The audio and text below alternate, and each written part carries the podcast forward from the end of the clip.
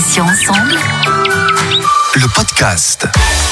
Bonjour à tous et à toutes, soyez les bienvenus. Céline avec vous sur Patients Ensemble où nous recevons des associations, des malades ou anciens malades, des experts ou encore des professionnels de santé. Et aujourd'hui, je reçois Stéphane Diagana, athlète français, spécialiste du 400 mètres haies et du 4 x 400 mètres haies, premier champion du monde d'athlétisme masculin français grâce à son titre obtenu sur 400 mètres haies lors des championnats du monde, c'était en 1997 à Athènes.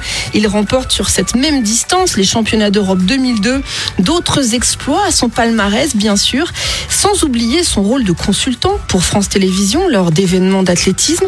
Il a mis fin à sa carrière sportive en 2004, mais il est toujours très impliqué dans diverses actions du sport santé et notamment dans l'activité physique thérapeutique. Avec son épouse Odile, ils ont lancé en 2014 un programme baptisé As du cœur qui s'adresse aux personnes atteintes de pathologies cardiovasculaires. Il va tout nous dire. Stéphane, bonjour, soyez le bienvenu. Je vous remercie d'avoir accepté notre invitation sur Patients Ensemble. Bonjour et merci, merci à vous. C'est un plaisir. Plaisir partagé, Stéphane. Alors, la première question qu'on a déjà dû vous poser un milliard de fois peut-être, euh, comment passe-t-on de grand sportif international aux multiples récompenses à acteur du sport santé? Et en fait, le point de départ pour moi euh, dans, dans ma pratique sportive, même si j'étais tout petit, c'était déjà du sport santé parce que je, je ne pensais pas à la compétition quand j'ai pris ma, ma première li- licence d'athlétisme dans un club à l'âge de 10 ans et, et bien avant quand je courais dans les cours d'école, je un plaisir et un, je crois que ça me faisait un, un bien fou de, que de courir, que de, de pouvoir avoir des, des espaces, euh, d'être actif. Voilà, j'ai trouvé un, très très grand plaisir à ça et euh, ça m'a construit dans mon équilibre de gamin avant tout. Tous ces jeux et, et la santé, euh, c'est pas qu'une absence de maladie, il faut le rappeler, c'est c'est un état de, de bonheur euh, physique, psychique et puis social. Et le, le sport aussi, c'est une activité très socialisante. Et euh, voilà, je m'y suis épanoui pour toutes ces raisons-là. Donc après, le, la compétition a été une autre façon de, de, de toucher au sport, mais euh, le bien-être, l'équilibre et, le plaisir a toujours été là pour moi. Et c'est c'est vrai que quand on dit euh, Aujourd'hui, euh, bah, tu fais du sport pour le plaisir. Dis, mais quand je faisais de la compétition aussi, euh, le plaisir était différent. Mais heureusement qu'il y avait le plaisir. Et, et, et sous toutes ses formes, bien sûr, qu'il soit une fois de plus euh, le voyage, la dimension sociale, la découverte de soi, la découverte des autres. Donc j'ai toujours été finalement dans le sport santé. Et puis après, ben, j'ai été amené à, m'intéresser un petit peu plus à la dimension thérapeutique et non plus préventive du sport et des activités physiques. Et notamment à lorsque la Fédération française de cardiologie m'a sollicité pour faire la promotion des parcours du cœur, euh, l'Association française des diabétiques aussi, euh, et, j'ai pu découvrir à quel point l'activité physique était un enjeu de prévention, mais un enjeu thérapeutique important pour la plupart des maladies chroniques. J'ai cité euh, deux types de, maladies chroniques, mais on pourrait parler bien sûr des maladies métaboliques, du diabète, même d'Alzheimer aussi, dont on sait aujourd'hui que l'activité physique est un facteur préventif, mais aussi un facteur thérapeutique euh, très intéressant. Alors Stéphane, j'en ai parlé brièvement en introduction. Est-ce que vous pouvez nous parler de ce fameux programme As du cœur? Euh, De quoi s'agit-il exactement? Alors, dans, dans le, avec mon épouse qui est ancienne athlète, on, on a justement, euh, du fait de nos parcours respectifs, on a voulu faire se rejoindre des formes de sport que tout semblait opposer, ce sport de compétition et puis ce sport santé. Parce que euh, très vite, on a compris que quand vous voulez remettre à l'activité physique euh, quelqu'un qui est malade, euh, qui a un passif euh, sédentaire important, eh bien, il fallait euh, s'y prendre comme quand vous préparez quelqu'un qui prépare un, un Ironman, un triathlon, une course, un marathon ou une grande compétition sportive, avec euh, beaucoup d'écoute, avec de la méthode, avec de l'évaluation, de la mesure, de la progressivité, tout ce que l'on mobilise dans le sport de haut niveau, on s'est dit ben ça peut être transféré euh, sur des problématiques euh, de santé et d'accompagnement à, l'activité physique pour des personnes euh, qui en ont vraiment vraiment besoin pour leur santé. On s'est penché d'abord sur les maladies cardiovasculaires parce que c'est vrai que c'est assez complexe dans, dans la prise en charge et on on s'est rapproché de médecins, de cardiologues en gériatrie en particulier puisqu'on avait ciblé un, public assez assez âgé. Et notre idée c'était d'évaluer et de comprendre les freins euh, de ces publics, de voir comment on pouvait les remettre de manière pérenne euh, à l'activité physique avec des méthodologies d'intervention différentes et en même temps euh, d'évaluer l'impact médico-économique de ces programmes, leurs coûts, mais aussi les impacts dans l'année euh, d'intervention euh, sur la dépense, les dépenses de santé. C'est pour ça qu'on s'est rapproché du RSI de la Côte d'Azur parce que l'expérience a eu lieu sur les Alpes-Maritimes et le RSI qu'on appelle aujourd'hui la Sécurité sociale des indépendants, mais qui nous a permis d'accéder bien sûr dans un cadre réglementaire, anonyme, avec un dossier CNIL, avec un dossier d'études à la NSM aussi qui a été déposé, un comité de protection des patients pour mettre en place un protocole et faire cette étude à la fois avec un volet euh, psychocomportemental et des stratégies différentes d'accompagnement pour voir la pérennité de l'intervention et des effets derrière sur la reprise de l'activité physique et sur ce volet médico-économique. Et on a observé dans l'année d'intervention 30% de réduction de dépenses de santé chez les personnes euh, qui avaient euh, suivi ce programme en comparaison par rapport à leur moyenne euh, la moyenne de ces mêmes personnes des consommations de soins sur les deux années précédentes, ou à la moyenne sur les deux années précédentes des consommations de soins du groupe dont ces personnes étaient euh, issues, euh, soit coronariens en affection longue durée en, tant que patient coronarien ou en affection longue durée en tant que patient insuffisant cardiaque, ALD 13 et 5. Alors Stéphane, pourquoi avoir choisi les troubles cardiovasculaires précisément? Est-ce qu'il y avait des demandes spécifiques et urgentes sur ces pathologies-là? C'est toujours euh, aussi euh, les opportunités qui se présentent euh, à nous qui sont à prendre en compte dans ces dans ces moments-là. nous, on avait un très bon contact avec un cardiologue qui, qui opérait dans un hôpital privé gériatrique de Nice, qui était très intéressé par ces questions-là. mais on s'est dit à la fois que ça touchait beaucoup de monde et que les maladies cardiovasculaires nécessitaient une très grande sécurisation du programme. Donc on était dans le niveau euh, le, plus le plus contraint et on s'est dit on va travailler là-dessus pour que après, bah, si on travaille avec des diabétiques, euh, des personnes atteintes de diabète, que ce soit plus facile. Euh, on voulait se mettre dans ce dans ce cadre assez assez compliqué. Donc nos, nos, intervenants en activité physique adaptée ont, ont, dû suivre des formations complémentaires par rapport à la formation initiale auprès notamment de ce cardiologue et ils ont passé un temps en établissement aussi pour mieux appréhender ces publics, leurs freins, mais aussi leurs motivations. C'est pour ça qu'on a choisi euh, ce public-là en premier. Euh, Stéphane Diagana, après plusieurs années, je crois hein, que des études euh, sur le programme As du cœur ont été publiées en 2016, si je ne dis pas de bêtises. Qu'est-ce que vous pouvez nous dire donc de ces résultats à ce jour? On a eu des résultats qui ont été effectivement publiés dans un, magazine scientifique qui s'appelle BMC Cardiovascular Disorder, qui ont publié donc les, résultats dont je vous parlais avec les 30% de réduction de dépenses de santé avec cinq mois d'intervention. Le programme ne durait que cinq mois, mais sur l'année, globalement, les gens ont visiblement poursuivi leur pratique, vu les tests qu'on leur a fait faire, de manière assez autonome. Et sur cette globalité de l'année, cinq mois plus sept mois, on a bien une réduction de dépenses de santé de 30%. Et puis, on a fait une étude Cali aussi, ce sera un petit peu technique pour expliquer, mais en gros, c'est une étude qui s'intéresse à la, aux années de vie gagnées, mais en, les, en réajustant euh, les années de vie gagnées à la qualité, parce que ça sert à pas grand chose de, de, gagner des années si c'est pour rester dans un lit euh, loin de sa famille et, hospitalisé. Donc euh, là aussi, les résultats étaient très très convaincants. Euh, donc du coup, on a présenté ces résultats au ministère de la Santé, au ministère des Sports. Et aujourd'hui, à partir du, du, mois de mars, il va y avoir un programme As du cœur national. Nous, notre programme, il concernait 50 personnes, donc l'effet de 30% était important, mais sur un petit échantillon.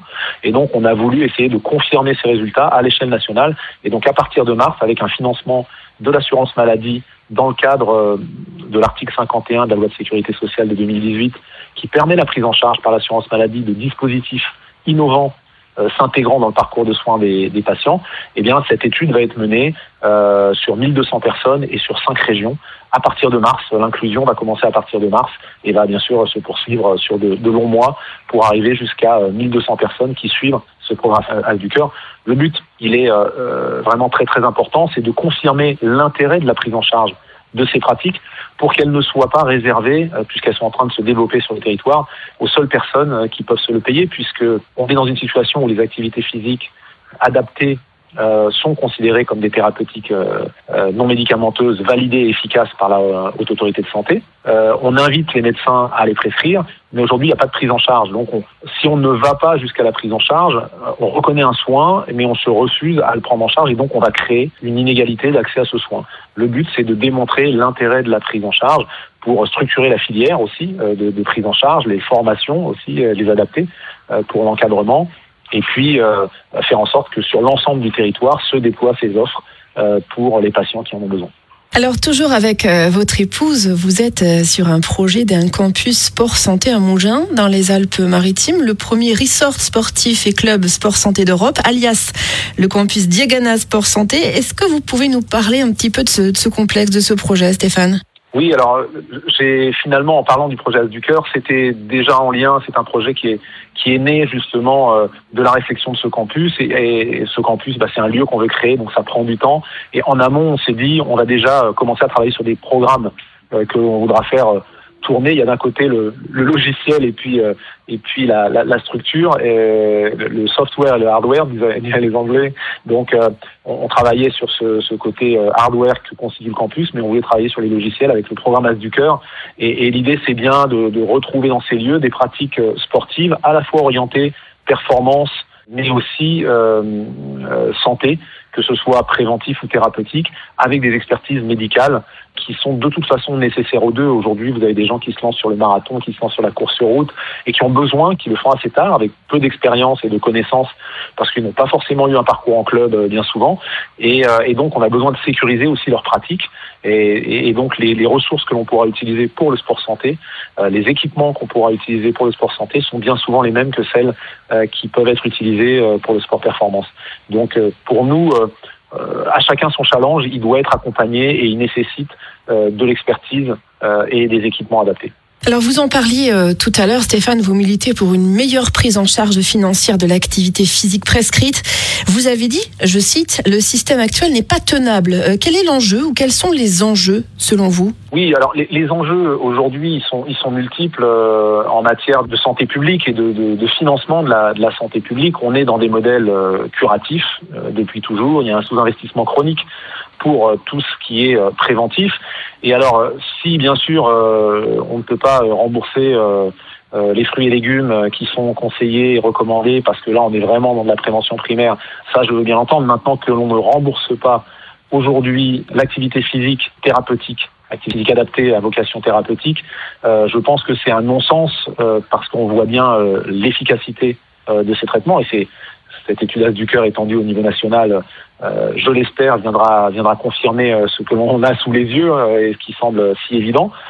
C'est pas tenable parce que quand on regarde la crise actuelle du coronavirus, beaucoup de médecins le disent, disent on est frappé par deux pandémies qui s'entrechoquent. L'une qui est bien celle du coronavirus qu'on a identifiée, mais l'autre que l'on oublie, qui est celle de la sédentarité, qui fait dans le monde autant de morts que le tabac, plus de 5 millions de, morts par an, et qui vient affaiblir des populations qui, si elles étaient en bonne santé parce que suffisamment actives, parce que suffisamment euh, accompagnées euh, dans des changements de comportement alimentaire, elles ne seraient pas victimes graves euh, du coronavirus. Et, si elles n'étaient pas victimes graves du coronavirus, je parle de la population entre 50 et 70 ans, euh, si elle n'était pas aussi atteinte qu'elle ne l'est aujourd'hui, on aurait sans doute suffisamment de lits de réanimation pour accueillir les personnes de plus de 70 ans ou de plus de 75 ans qui, elles, sont fragiles par l'âge et, euh, donc touchées durement par le coronavirus. Donc, on voit bien que c'est pas tenable. Et puis, à côté de ça, on sait très bien qu'il euh, y a des cancers qui sont évitables aussi par une meilleure,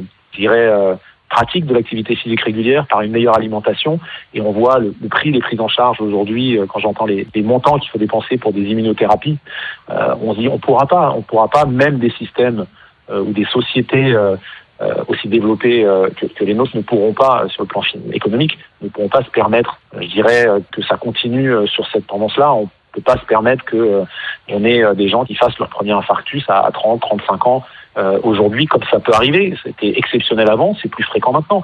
On peut pas se permettre d'accepter d'avoir une jeunesse qui a perdu 25% de sa fonction cardio-respiratoire en 40 ans avec les conséquences que ça a sur euh, la durée de vie, sur la qualité de vie, sur la fin de vie, sur la dépendance.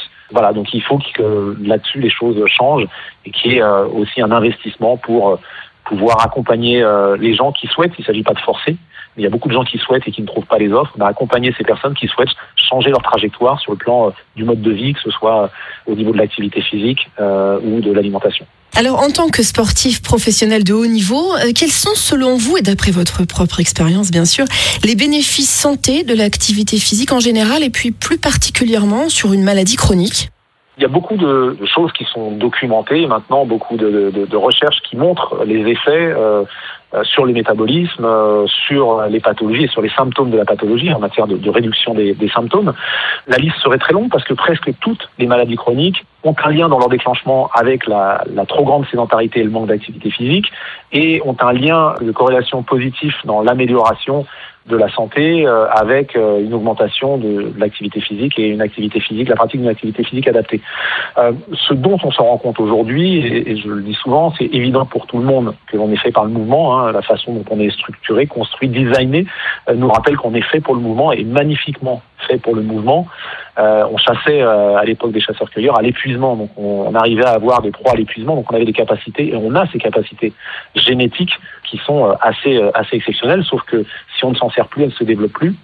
Et ce dont on se rend pas compte, c'est qu'on a été fait par le mouvement. On s'est construit autour du mouvement et que énormément de fonctions euh, sont régulées par le mouvement. Euh, bien sûr, la fonction cardio-respiratoire, la fonction musculaire, mais aussi au niveau du cerveau. On sait que la neurogénèse euh, dans l'hippocampe, qui est une zone du cerveau clé dans les maladies neurodégénératives, est impactée positivement par un meilleur niveau d'activité physique, parce qu'une meilleure vascularisation, parce que euh, une meilleure, euh, je dirais, euh, libération dans ces zones-là de différents facteurs, dont des facteurs de croissance.